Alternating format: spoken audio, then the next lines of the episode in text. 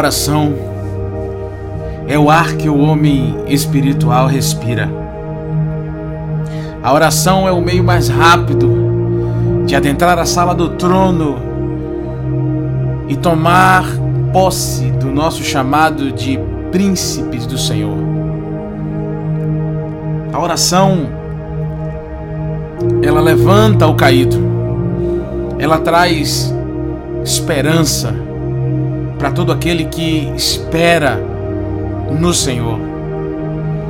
A oração não é uma batalha comum, é a mais acirrada das batalhas, porque a oração também é a saída mais eficaz existente para todas as batalhas da alma humana.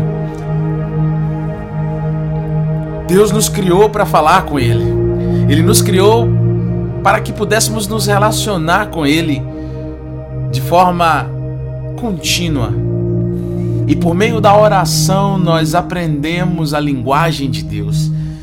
Nós aprendemos a aguçar a nossa, o nosso coração, a nossa capacidade de perceber a movimentação do mundo espiritual, onde Deus habita e governa. Mas não é um desafio fácil. Não é algo que se conquiste sem abrir mão da rotina desse mundo ou da rota para a qual esse mundo e as suas paixões nos absorvem ou tentam nos absorver. É por isso que a palavra diz em 1 Tessalonicenses 5,17: Orai sem cessar. Algumas pessoas me perguntam, pastor, por quanto tempo eu devo orar? O que significa orar muito? e orar pouco. O que significa o valor das orações curtas?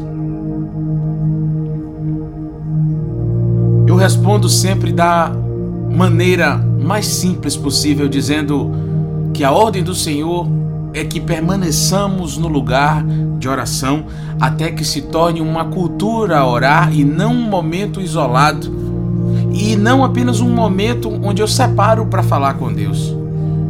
Pode parecer meio controverso, pode parecer que está afirmando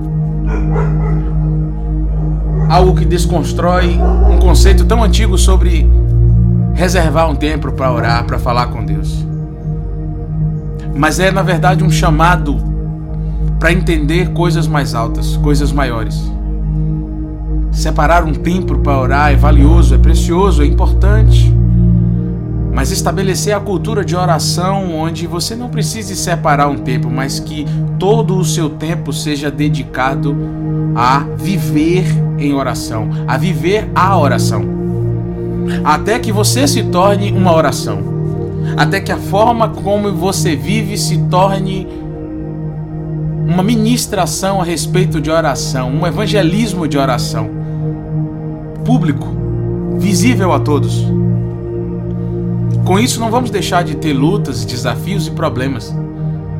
Até porque o objetivo principal de cada luta, de cada desafio, não é nos fazer sofrer, não é para que oremos mais, é para que sejamos aperfeiçoados, sejamos maturados, sejamos absorvidos pelo que absorve o coração de Deus e a vontade de Deus. Mas a palavra também nos ensina em Mateus 26, verso 41: Orai e vigiai, para que não entreis em tentação. A oração, ela deve andar de mãos dadas com a atenção. Não é uma oração desatenciosa, não é uma oração em um mergulho profundo de um silêncio profundo de um lugar isolado, não é apenas isso.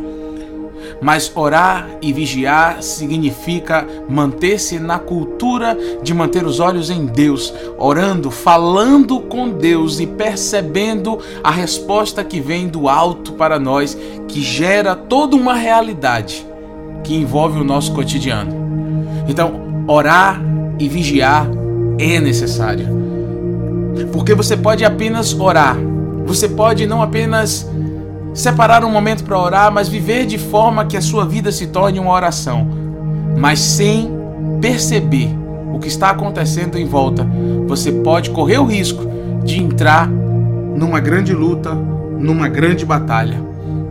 Porque o nosso coração é um coração humano, é um coração falho, carece de observações, carece de atenção, carece de submissão, de sujeição voluntária ao senhorio de Cristo. Então, quando eu oro, mas eu oro a palavra, quando eu misturo a oração com a palavra e com a adoração de forma que não consigo mais ver separação nisso.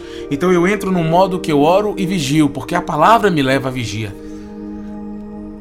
O conhecimento bíblico me leva à vigia.